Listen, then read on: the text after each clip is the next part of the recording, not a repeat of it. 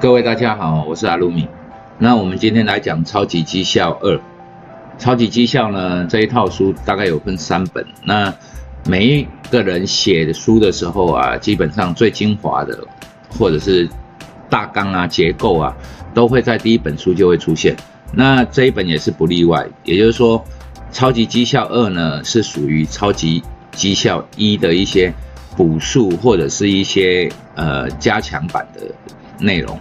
那第一本我们花了七到八次把它讲完，这一本大概只要分两三次就可以了。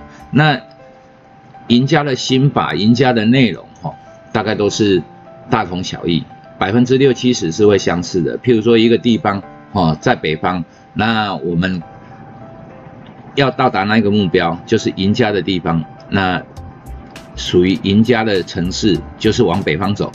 那每一个人都往北方走。可是呢，它可能会偏东一点点，偏西一点点，那里面的内容或细节有一些不一样，但是主轴都是一样的。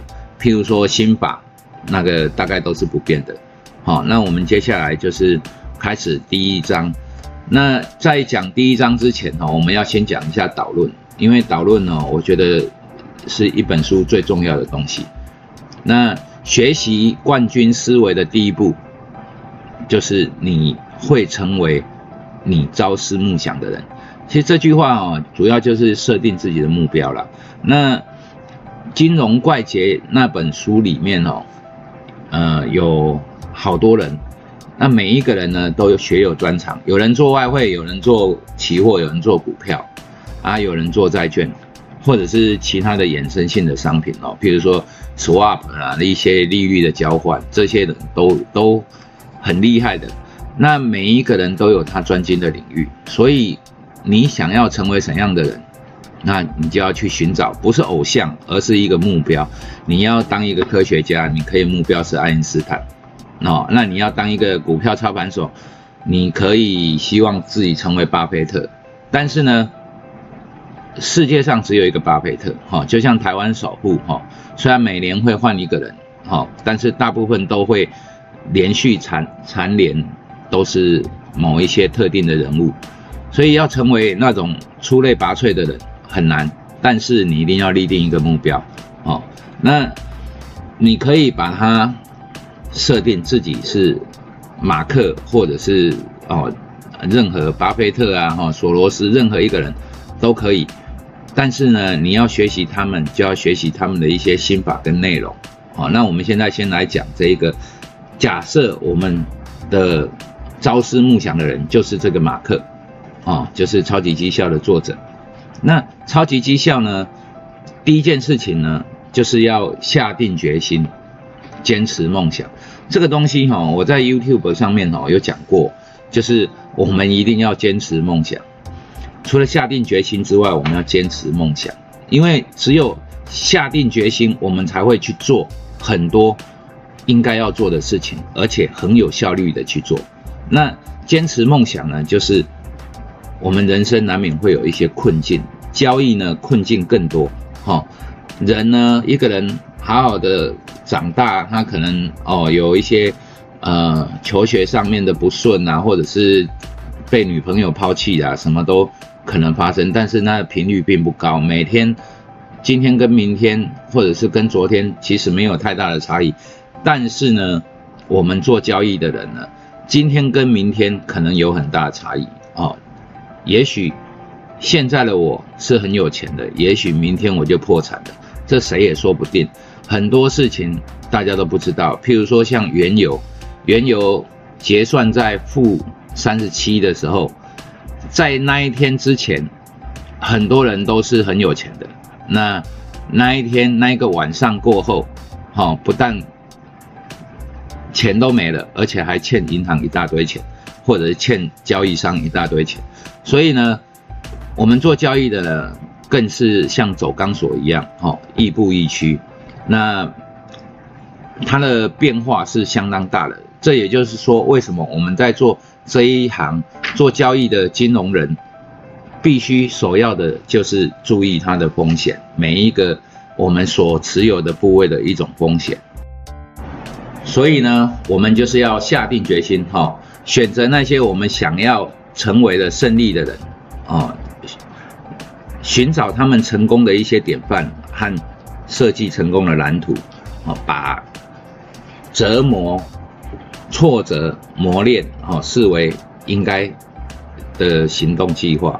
所以这些东西呢，就是告诉我们每一条路哈，要出类拔萃。都很不容易，哪怕你是一个 sales，哪怕你只是一个工程师或者是工人，就算我们在做一些比较基层的事情，譬如说哦清水沟，也是有它的技巧，不是随便乱做的。所以每一种事业，我们都要付出一些心力，下定决心去做，不管对的或者是错的，好的或者是坏的。只有下定决心，然后坚持去往那个领域最好的、最优秀的方向去走，那才会成功。那我们接下来就是哈，谈到校准内在的罗盘，哦，这是什么意思呢？其实就是一种寻找你属于你自己的系统，信任你的系统。为什么要寻找自己的系统？因为每一个人心里面哈。有的人就像我说过的，很多很急躁的，或者是很有一些人就是很慵懒的，那你就适合不一样的操作系统哦。不管当冲还是日线，那你就可以去寻找属于自己合适自己个性的东西。接下来就是要信任自己找到的东西。那也就是说，假设我不信任我找到的内容，那不信任我找到的系统。我找他干什么？所以我们要找到了之后，再严格去执行它。那它的成功模式呢，就是找到自己的圣杯了，建立完整的交易系统。那我之前有提过哦，如何建立完整的交易交易系统，就是等一下我们还会讲到。好，那拥抱程序就是建立先后次序，那矫正人性。为什么要建立先后次序？其实哦，我们交易有很多法则，那这些法则呢，有轻重缓急。譬如说，我所依循的中心思想，我写过一篇哦，就是交易系统里面会有主副的概念在里面，就是主要的那个原则跟次要原则，就是副副的次要原则。那所有的。加进来的那些附属的原则呢，不能抵触最之前最主要的原则，我称为是一种中心思想。假设我是要做长线的，我去寻找的一些参数，那就不能太长哦啊，不能太短。如果我是做短线的，那我去，比如说我做当冲，我去看月线哦，也是没有意思的。这也就是说哈。次要的跟主要的，你必须要分得很清楚，好，那接下来就是要矫正人性，因为我们通常都具有人性啊，不想亏损，不喜欢亏损哦，是一个风险的厌恶者，所以我们如果依照我们一般的正常的思维，哦，大家的思维，那我们就是变成散户，这个是不会赚到钱的。然后拥抱程序呢，最重要的就是深度练习。爱因斯坦也说过，专家只是训练有素的狗，所以我们要训练自己成为专家哦，就是要深度练习，把每一种哦做到极致啊。有人说，呃，说什么？李小龙说的了哦，说不怕练一万招的招式，但是怕一招练一万次的人，所以这种东西就是一种深度练习。那所谓的专家就是有也有什么呃一万小时的一个障碍，那一件事情做了一万小时之后，你就会莫名其妙成为一个专家。接下来哦，我们看界定自己，寻找并专精适合自己的策略，因为策略有很多种，所以我们要寻找属于自己的策略，长线的、短线的，或者是套利的，或者是做。属于单边的一些风险承受者，那当你选择了之后，你必须要牺牲、放弃其他的策略，避免风格转移。这什么意思呢？就是说，假设我是做长线的，我就不应该去关注当冲的。哦，没事看，哎，这个好像要上去了，我也做一下哈，赚赚个几千块、几万块，我也很开心。这个是错的，因为当你做长线的时候，你再去做不一样的风格的东西。那就会影响到你对于长线的一些思维，所以这个要避免。我们哈做交易只能选择做一种，想要混合打哦很难很难。哦，那那当然也有方法，就是说可以去组合它，但是呢也跟我们之前所讲的主副的概念一样，中心思想的一个原则是不能变的。譬如说我做长线，短线是附属的。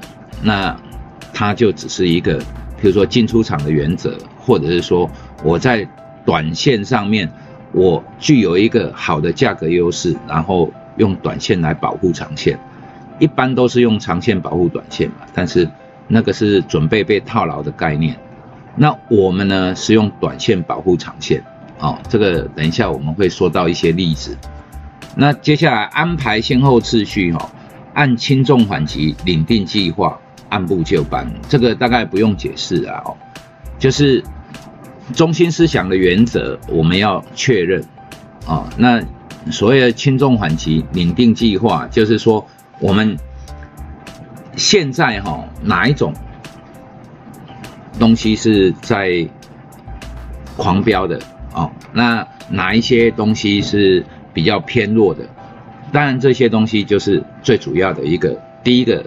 计划的内容，寻找最强势的，因为我们在讲超级绩效，寻找最强势的强势股，我们就应该把它分类出来。